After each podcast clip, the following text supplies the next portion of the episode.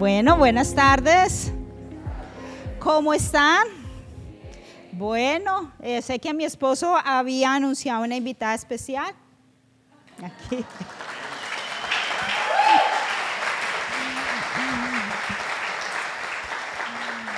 Bueno, tengo el privilegio de cerrar esta serie de lidiando con nuestro pasado. Yo sé que para muchos no fue fácil. Si practicaron, hicieron las prácticas, sé que para muchos no fue fácil, pero sé que es un reto muy liberador. Para mí lo ha sido, porque yo no he estado en los grupos de evidencias, pero aparte he estado haciendo un curso de sanidad interior. Uy, pastora, pero es que usted es sanidad interior. Sí. No es suficiente con uno, ay, conocida al Señor, llevo 10 años en la iglesia, soy sano. No, aprendí que no, que no es suficiente con eso. Necesitamos hacer nuestra parte de recibir la salvación, de aceptarlo a Él como nuestro Señor y Salvador. Pero no es suficiente, tenemos que dar un paso más. Entonces, hoy tengo el privilegio de cerrar esta serie con, una, con la charla o con la prédica que se llama Enfermedades del Alma. Y si ustedes toman esta enseñanza, la practican, no solo van a ser oidores, sino hacedores de lo que hoy les voy a compartir. Algo que aprendan ustedes.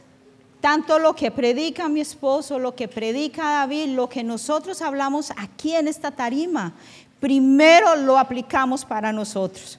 Nosotros no lo hablamos simplemente como que, ay, vamos a ver si a ellos les funciona. No, si lo estamos hablando, si lo estamos compartiendo aquí es porque nosotros lo hemos hecho y nos ha funcionado a nosotros. Somos personas muy transparentes y no hablamos cosas que no las aplicamos, que no lo hacemos. Entonces quiero esto que se les va a compartir, yo lo he practicado con mi familia, con mi esposo, con mis hijos y me ha funcionado mucho. Entonces quiero que hablamos la Biblia. ¿Cuántos trajeron su Biblia? ¡Uh! Yo me alegro cuando me dicen, ¿quién trajo su Biblia? es mi espejo, es mi guía, es mi brújula. Uy, yo no me puedo perder. Entonces, cuando traigan, cuando digan quién trajo su Biblia, ¡uh! Muy bien. Vamos a buscar Mateo 9, versículo 35. Mateo 9, versículo 35 dice, Jesús recorrió todas las ciudades y las aldeas de esa región enseñándoles en las sinagogas y anunciando las buenas noticias acerca del reino. Y sanaba toda clase de enfermedades y dolencias. Cuando vio a las multitudes, les tuvo compasión, porque estaban confundidas y desamparadas como ovejas sin pastor. A sus discípulos les dijo, las cosecha es grande, pero los obreros son pocos. Así que oren al Señor que está a cargo de la cosecha Pídale que envíe más obreros a sus campos. Hay tipos de enfermedades o dolencias que requieren un toque más profundo del Espíritu Santo. Como les decía, no es suficiente con decir yo creo en Jesús, lo recibo, voy a la iglesia, voy a los grupos de evidencias y listo.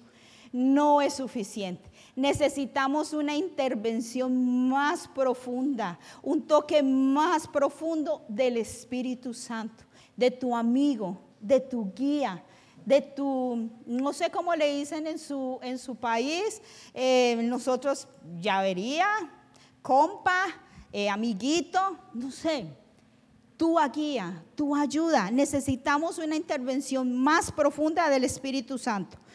Por un lado están nuestros pecados y por otro lado nuestras dolencias. Y entre esas dos existe un área que la Biblia llama enfermedades. Y muchas de las enfermedades del cuerpo son relacionadas o conectadas con nuestra enfermedad del alma. Nuestro cuerpo habla de nuestro interior. Muchas veces estuve, yo he escuchado muchas veces sobre la artritis que dicen que la artritis es eh, causa, muchas veces es causa, causada por la falta de perdón. Y estuve buscando y dice que no hay, no hay eh, resultado, no hay consecuencia que uno diga, mire, la artritis viene por causa de esto. O sea, eh, científicamente no han detectado eso pero es por causa de la falta de perdón, del odio que seca los huesos. En la palabra en Proverbios, si no estoy mal, dice seca los huesos. Entonces muchas de nuestras dolencias físicas, muchas son causadas primero por nuestra enfermedad del alma, que nuestro cuerpo lo está manifestando. Él está diciendo, necesito sanidad, necesito ayuda. Cuando tenemos una dolencia en nuestro alma. Cuando, cuando dicen Jesús vino a sanar, pero cuando escuchamos eso, ¿para dónde vamos? ¿Qué se nos viene a la mente? Ay, sí, mi dolor de cabeza. Ay, sí, esa, esa eh, artritis. Ay, sí, esa presión arterial que siempre que tengo. Ay, sí, eh, esa mm, diabetes. Siempre se me va a que Jesús vino a sanar y siempre pensamos es en mi cuerpo pero Él vino a sanar nuestra alma también. Él es el sanador. Jesús se preocupa de forma muy especial por nuestro interior, por nuestro hombre, por nuestro corazón, por una sanidad integral. No solo del cuerpo, integral. Y muchas veces cuando Jesús, el Espíritu Santo, empieza a tocar tu corazón, tu espíritu, tu alma, ya el resto empieza a actuar. Tu cuerpo empieza a recibir esa sanidad cuando tú permites que el Espíritu Santo sane ese corazón. En Juan 10:10 10 dice, el propósito del, del ladrón es robar, matar y destruir. Mi propósito es darle una vida plena y abundante. ¿Qué les ha robado Satanás a ustedes? Quiero que piensen hoy. ¿Qué les ha robado a ustedes Satanás? ¿Sanidad? ¿Mi paz? ¿Mi familia? ¿Mis hijos? ¿Qué les ha robado Satanás a ustedes ahora? Yo quiero que hoy piensen en eso porque yo hoy quiero decirles de que eso que Satanás les ha robado a ustedes, si ustedes desean, si ustedes anhelan, Jesús viene a darles vida. Y cuando es vida, vida en plenitud es que les quiere devolver. Y tú le puedes ordenar a Satanás, tú me, me debes de devolver. Y tú le ordenas lo que me robaste siete veces. Yo lo he hecho, se lo he dicho. Y literalmente, eh, peleando en oración, lo he señalado y le he dicho, tú me devuelves lo que me has robado siete veces. Él lo hizo muchos años con nuestras finanzas, mucho tiempo con nuestras finanzas. Y llegó en un momento que yo le dije, Satanás, ya no más, ya yo no, tú no puedes con nuestras finanzas. Y me devuelve siete veces más de lo que tú me robaste, porque en la, en la Biblia nos da su autoridad. Él quiso, como mi esposo les ha dicho muchas veces, él ha querido zarandear a mis hijos. Y yo he dicho, Satanás, tú no puedes. Y tú, querido, o sea, tú has querido sacar a mis hijos del propósito de Dios, pero no. Mis hijos fueron creados para adorarte, para servirte en corazón, en espíritu y en verdad. ¿Pero por qué? Porque yo aprendí, Jesús vino a darme vida, vida en abundancia. Yo no le acepto a Satanás que viva en mi casa. Yo no le doy a él autoridad en mi casa. Le, tú me robaste, tú me lo devuelves. Y yo quiero que hoy ustedes analicen eso. Porque si quieren, Dios les dio la autoridad para reclamar eso de nuevo. No se queden con, o sea, no acepten, no acepten lo que Satanás les robó, no se queden. Ustedes tienen la autoridad para pedir eso de nuevo. Y el propósito de Jesús es venir a sanar nuestro alma, cuerpo, espíritu, nuestra sanidad integral. La visión bíblica de salvación es integral, no siendo solo espiritual, sino también salvación de la aflicción del alma y dolencia del cuerpo. La salvación bíblica es integral, no es solo salvación del espíritu, es salvación de todo, en todas las áreas. Quiero que busquemos a Lucas 8.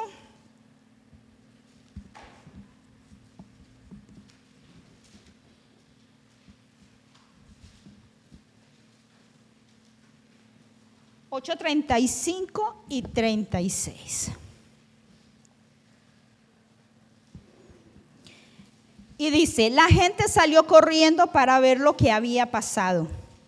Pronto una multitud junto alrededor de Jesús y todos vieron al hombre liberado de los demonios. Estaba sentado a los pies de Jesús completamente vestido y en su sano juicio. Todos tuvieron miedo. Entonces los que habían visto lo sucedido les contaron a los otros cómo había sido sanado el hombre poseído por demonios. Vemos ahí una sanidad del alma. Ahí no hay sanidad física, hay una sanidad del alma. Cuando Él fue sanado, yo le aseguro que cuando Él fue sanado en el alma, su familia fue restaurada.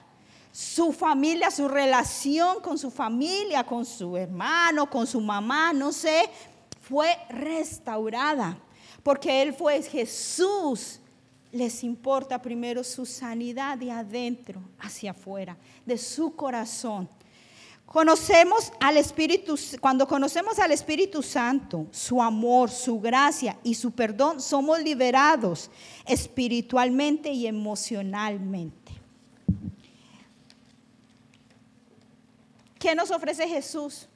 ¿Qué nos ofrece Dios para tener una restauración, para tener una sanidad del alma? ¿Dios tiene solución para nosotros? Claro que sí, Él lo tiene. El Espíritu Santo es nuestra ayuda en nuestra debilidad. Él se convierte en nuestro consejero divino. Él carga la otra parte de los problemas. Tú no estás solo. Tú no estás solo, tú tienes una ayuda. El Espíritu Santo está a tu lado ayudándote a cargar de pronto ese problema. ¿Qué está esperando Él, el Espíritu Santo, en que tú te lo entregues a Él totalmente? Pero mientras tú tomas esa decisión, porque es una decisión que tú debes de tomar, Él está a tu lado. Ok, yo te ayudo a cargar esto. Mientras, mientras tú decides, mientras tú hablas, mientras tú te sueltas, mientras tú crees en mí, me aprendes a conocer como tu ayuda, mientras tú me lo sueltas, yo estoy a tu lado, yo estoy a tu lado, llevo tu problema, yo quiero estar contigo y quiero ayudarte. Él está al otro lado ayudándonos con este problema. Pero nosotros también tenemos que hacer parte para recibir esta sanidad del alma. Y quiero hoy hablarle de cuatro pasos muy fáciles para empezar nuestra sanidad emocional. Y la primera parte es, el primer paso es entender o identificar nuestra enfermedad entender o identificar nuestra enfermedad. En este punto, y lo primero que siempre debemos de hacer es pedirle ayuda al Espíritu Santo para identificar.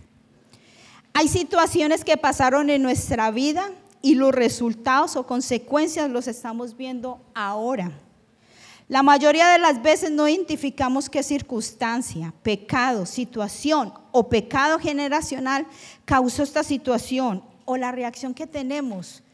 Muchas veces reaccionamos de forma no adecuada y muchas veces son consecuencias de situaciones que pasaron en nuestro pasado, consecuencias de pecados generacionales, consecuencias de cosas que pasó en nuestra niñez, en nuestra eh, adolescencia, que ahora las estamos viendo las consecuencias. Mi forma de de yo al gritar a toda hora, de yo no tener paciencia, de a toda hora cuando me hablan, ah, reacciono así. Son consecuencias de cosas de que pasaron, que pasaron en nuestro pasado.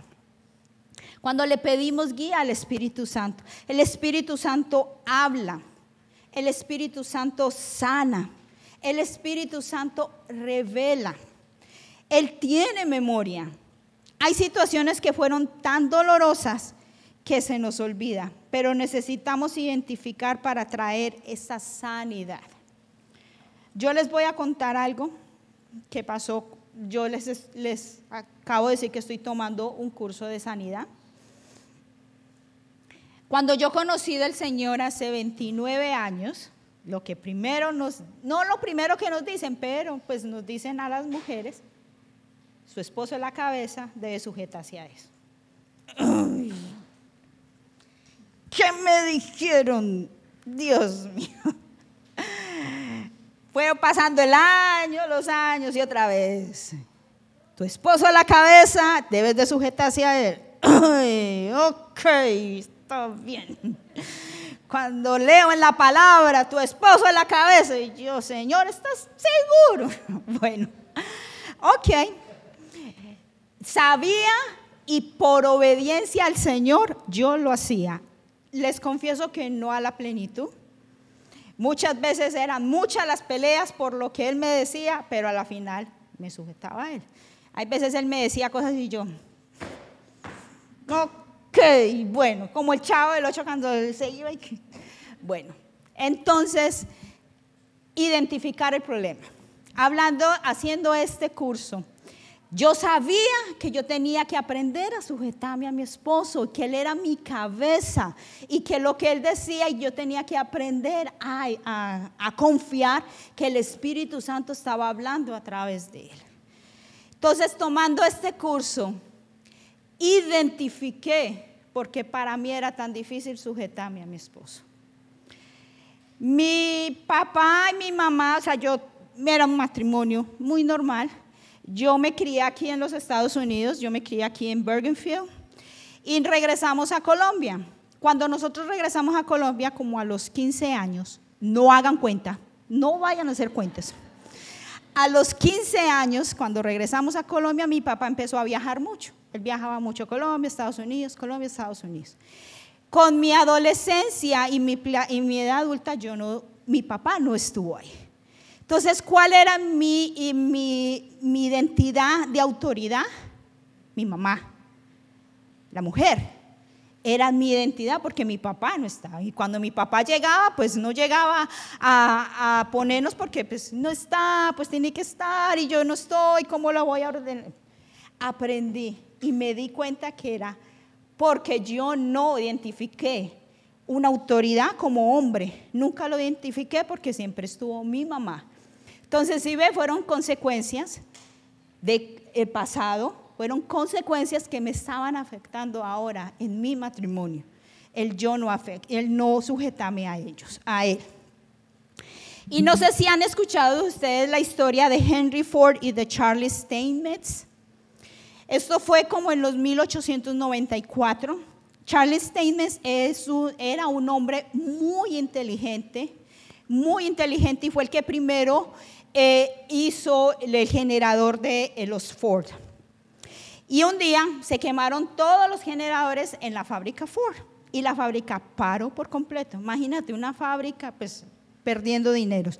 Henry Ford contrató a muchos, a muchos ingenieros, a muchos ingenieros a mirar y ninguno pudo.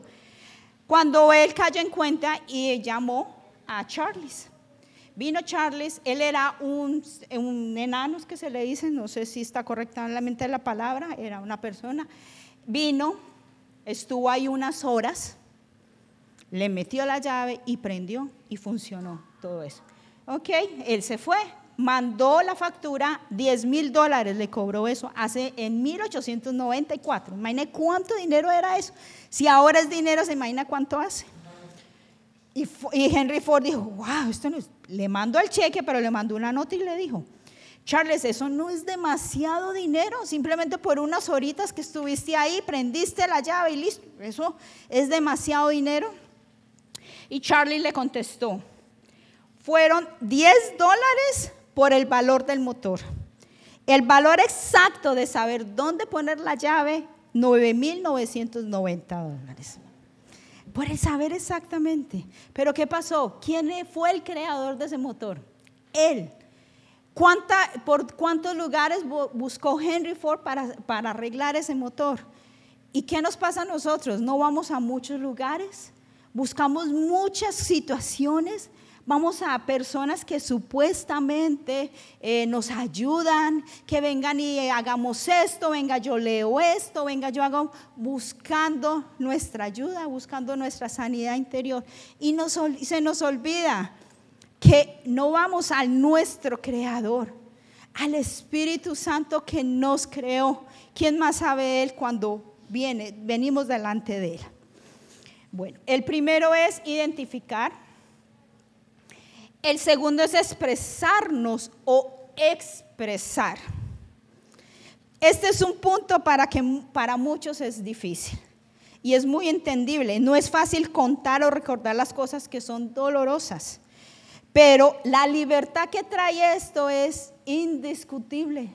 Cuando tú hablas, mis amados tesoros teens, when you speak up, when you talk to your dad, your mom, David, uh, Karen, van a encontrar una libertad indiscutible cuando le hablan, cuando yo sé que muchas veces nosotros cometemos muchos errores, muchos, sé, que a veces no los entendemos, pero no es porque no, no que, pero si tú ustedes vienen hacia nosotros y hablan y se expresan, vamos a poder tener una mejor comunión, pero cuando aprendemos a hablarlo, y esta es un área no solo para ellos, o como yo como mamá, o como esposa, o como esposo. No, esto es en toda el área integral. Que recuerde que Jesús está eh, buscando nuestra sanidad integral. No solo esto no va de carácter o de género. Ah, no es que las mujeres sí hablan, es más fácil. No, no es que los hombres no. Esto trae una sanidad indescriptible. En los grupos evidencias es un buen lugar para usted poder expresar. En un grupo de evidencia usted va a tener amigos que nunca te van a juzgar, un amigo que nunca se va a burlar, un amigo que te va a apoyar. Los facilitadores, sé que ahora por un mes vamos a parar los grupos de evidencias. Aprovechen este mes para que se encuentre con su facilitador o facilitador. Mira, necesito que hablemos. Simplemente el desahogarse, el usted expresar, el usted abrir su corazón le digo que la libertad que hay en eso es grande. ¿Qué nos dice Santiago 5, 16? Confiesen los pecados unos a otros, oren los unos por los otros para que sean sanados. La oración ferviente de una persona justa tiene mucho poder y da resultados maravillosos resultados maravillosos. Muchas veces nos vamos a buscar afuera en el mundo, buscando un lugar, otro, médico, otro médico. Y mira que tenemos el resultado, tenemos la solución en la palabra. Santiago 5:16. Y solo es expresarnos, hablarnos. Usted sabe que la consecuencia, la depresión, tiene muchas, muchas ramas consecuencias de la depresión viene por muchas, no han identificado, no, por esto es, no tiene muchas ramas, pero una de esas ramas es eso, el no expresarse, el no hablar, el quedarse y el tragar, el callarse y hablar y hablar para adentro, muchas veces es eso. Hay situaciones o problemas que no son curados o solucionados a menos de que hablemos. La otra parte de expresar es el confesar o aceptar nuestras responsabilidades. El expresarnos, el hablar, yo estoy sintiendo esto, yo quiero expresar esto, es una parte. Y el confesar, el aceptar nuestros, nuestras eh, acciones, nuestras responsabilidades por nuestras acciones. Les quiero dar un consejo cuando estén hablando con alguien cuando haya una, no sé, una aflicción de pronto entre, sus, entre los esposos, entre los hijos, no sé, cuando estén hablando, no juzguemos. Somos muy fácil para juzgar. Somos muy fáciles, muy rápidos para juzgar a la otra persona. Y muchas veces cuando simplemente nosotros tomamos responsabilidades de lo que nosotros sentimos, hay mayor libertad. En vez de estarle diciendo a alguien, me dejas tan airado, cambiemos esto para decir, yo estoy muy aireado. Cuando comienzas con la, frase tú o usted, tiende a, ser, tiende a acusación. La frase que comienza con algo como me estoy sintiendo, tiende a ser, tiende a confección, tiende a declarar, a aceptar mi acción. Cuando usamos, cuando acusamos, permitimos que el acusador ¿quién es el acusador? El cachudo. Haga su trabajo por medio de nosotros. Cuando confesamos, permitimos que el Espíritu Santo haga su trabajo en nosotros. Quiero que veamos este cuadro que está ahí atrás. Solo son unos ejemplos para que tengan idea de lo bueno que es cuando nosotros, de lo rico que es cuando tú confiesas, cuando tú tomas reacción y tomas responsabilidad de lo que tú estás sintiendo. Cuando en las acusaciones es como cuando tú le dices a alguien, usted me lastimó.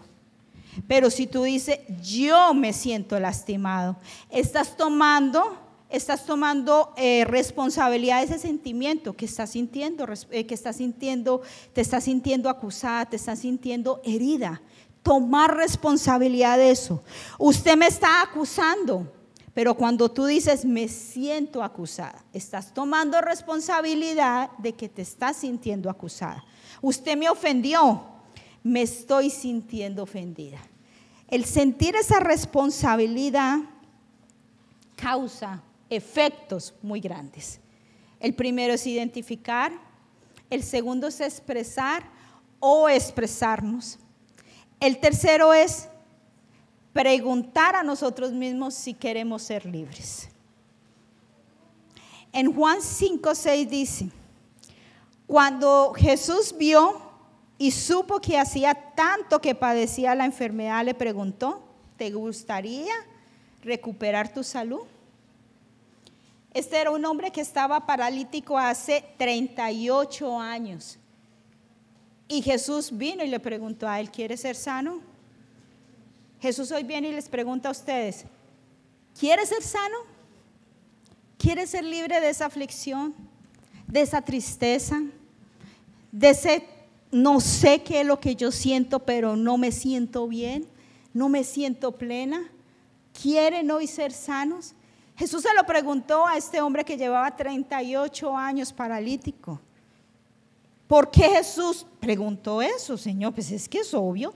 38 años ahí, pues es obvio que iba a querer ser paralítico, Señor. No, Él quiere porque es que es nuestra responsabilidad aceptar o no él nunca te va a obligar. Nunca te va a obligar. Él siempre, Él es un caballero y siempre te va a preguntar. ¿Tú quieres ser sano hoy? Analícenlo. Piénselo. Porque si lo quiero, tengo que tomar acciones. Tengo que tomar responsabilidades en esto. Como David nos dijo una vez, Dios hace el 99%, el 1% es de nosotros. Ese 1% es aceptar y decir, yo quiero ser sana, Señor. Yo quiero ser sana. Estoy cansada, Señor, de mi tristeza, de los pleitos en mi casa, de la desobediencia, de la escasez en mi casa. Estoy cansada, Señor. Yo lo quiero. Yo lo acepto, Señor. Yo lo quiero. Yo quiero que tú vengas a sanar mi vida integralmente. El cuarto es resolver o perdonar.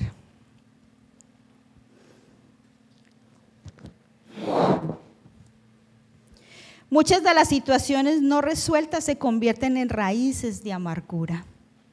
¿Se acuerda los que yo le comenté de lo que, lo que identifiqué? Porque no me podía sujetar a mi esposo. Yo lo identifiqué yo lo expresé porque se lo expresé a mi esposo. Tomé responsabilidad en mi acción.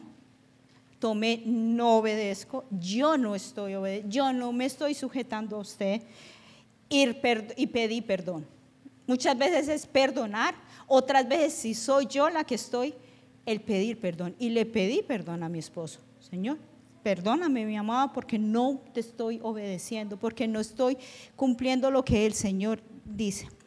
Muchas de las situaciones no resueltas se convierten en raíces de amargura.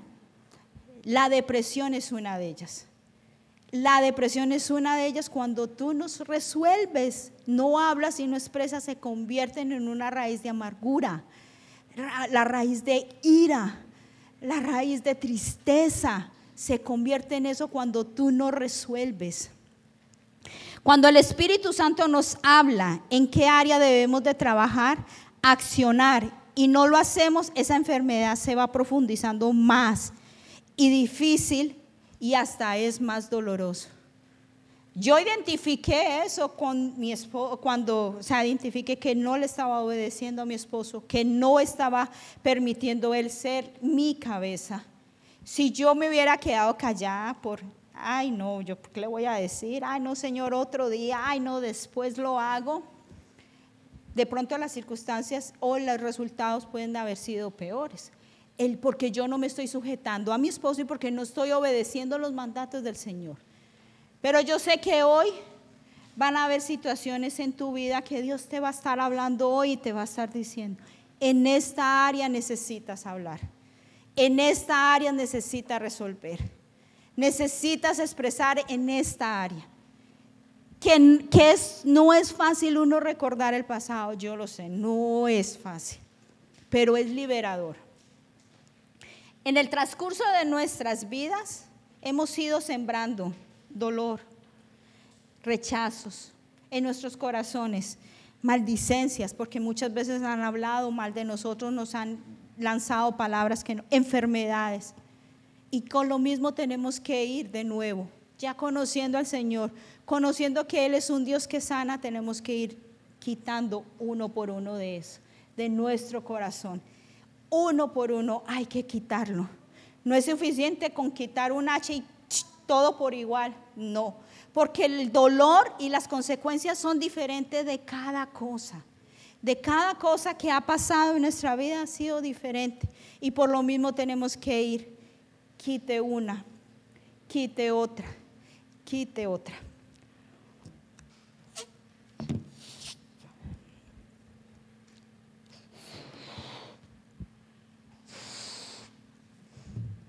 Cuando no aceptamos nuestras responsabilidades o cuando hablamos que el Espíritu o cuando el Espíritu Santo nos habla y dejamos eso que nos pase, va, se va volviendo como este globo.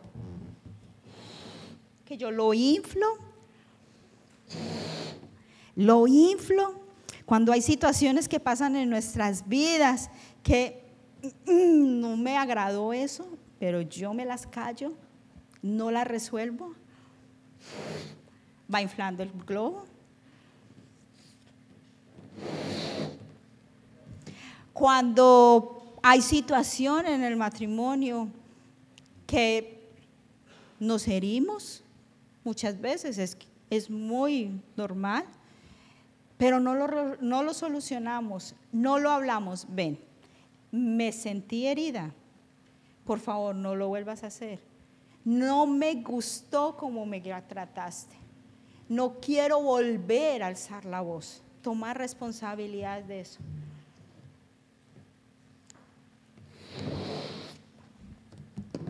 Entonces el globo va inflando, se va inflando, se va inflando y se infla hasta que llega un momento en que explota. ¿Qué pasa ahí en los matrimonios? El divorcio. Ahí. ¿Qué quedó aquí? Armemos pues esta, esta globo otra vez. ¿Quién puede ir a coger los pedazos y armarlo de nuevo? Por aquí quedó uno, por allá quedó otro pedazo y ya. Es difícil volver a armar algo. Pero muchas veces esto pasa cuando tapamos las cosas. El Espíritu Santo ya nos habló y ya nos dijo, mira, tienes que hablar. Yo quiero hoy decirles algo. Si el Espíritu Santo en este momento, en estos días o por medio de esta serie te ha estado diciendo hay que hacer algo, es porque tú ya eres lo suficientemente maduro para hacer esto. Si a mí el Espíritu Santo me hubiera hablado hace tiempo de, lo, de mi esposo y de otras situaciones que he estado resolviendo anteriormente, creo que no lo hubiera podido hacer, no hubiera tenido la capacidad emocional y madurez para aceptarlo y solucionarlo, sino que ahí se hubiera hecho. Pero si el Espíritu Santo ahora te está hablando es porque ya tú eres, tienes la capacidad para hacerlo, la madurez espiritual, la madurez para resolver eso. Va a ser más difícil armar esos pedazos que explotaron. armar esos pedazos que salieron un lado por el otro. Y yo quiero hoy terminando esta palabra, que espero que hayas recibido esto. Y no solo recíbelo, ponlo por práctica. Y si lo haces, quiero que me dejes saber el resultado. No, esto no me funcionó para nada, esto no sirvió. Déjemelo saber. A mí me funcionó, a mí me sirvió. Y le digo que la libertad que yo he sentido en mi vida últimamente ha sido grande. El yo el estar parada yo aquí hoy ha sido resultado de todo esto. Mi esposo me decía, amor, tienes que predicar. Yo le decía, no, amor, yo no soy capaz. Amor, tienes que hablar, la iglesia tiene. Yo no, amor, yo no soy capaz. Yo me paralizaba cuando él me hablaba y literalmente me enojaba cuando él me habla y me decía eso. Yo, amor, usted no me entiende, amor, usted no sabe, amor, usted no sabe lo que yo siento. Pero yo no era capaz de pararme aquí. Pero cuando yo aprendí a tomar mi responsabilidad, decirle, Señor, necesito tu ayuda. Señor, necesito, yo sé y, lo, y le pedí al Señor, Señor, háblame. Mi esposo no sabe esto, pero una persona entrando a la iglesia, unas palabras que él me dijo hace hacía una semana, esa persona que yo sé que mi esposo no habló con él, las mismas palabras me las dijo a mí. Yo, Señor, eso no es casualidad. Entonces, cuando mi esposo volvió y me dijo de la prédica, y David volvió y me dijo, queremos que prediques. Yo dije, Señor, esto no es. Si ya es el tiempo tuyo, Señor, ya estoy sana. De por qué yo no podía pararme aquí a predicar. Hubieron cosas, sí. Hubieron situaciones, sí. Que me causó esto, sí. Pero cuando lo identifiqué, lo expresé, se lo expresé al Señor y le pedí ayuda a Él y tomé responsabilidad, fue mucho más fácil. Fue mucho más fácil para mí aquí ver estas lindas caras y no decir, Señor, yo no puedo. Y sí puedo. Entonces yo quiero que tomen estos cuatro puntos y háganlo parte de su vida a diario.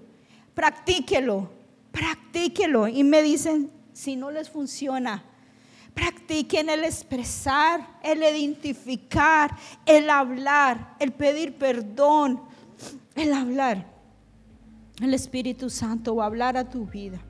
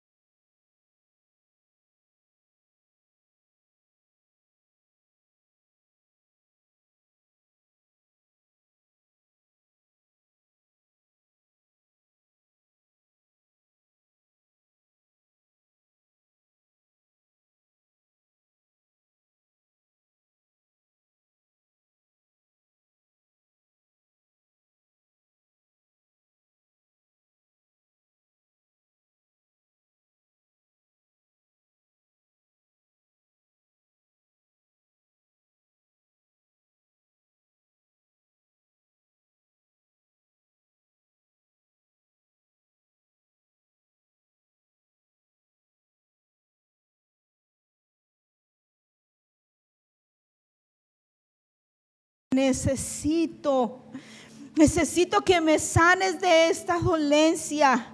Necesito, Espíritu Santo, háblame. Yo sé que tú hablas y quiero conocer y quiero aprender eso. Quiero que saques de mi vida toda raíz de amargura, toda raíz de ira, toda raíz de tristeza, toda raíz que haya en mi vida, Señor, sánala. Límpiame. Libérame, mi amado Dios. Espíritu Santo, te pido que ven. Ven sobre cada uno de ellos, Señor, con tu manto. con tu amor, con tu amor abrazador, Señor. Hablándonos al oído con esa ternura que solo tú lo puedes hacer, amado Padre. Con esa ternura, Señor, que solo tú nos puedes decir, estoy aquí, quiero sanarte. Es tiempo de ser libre. Es tiempo de ser libre de toda amargura, de toda falta de perdón.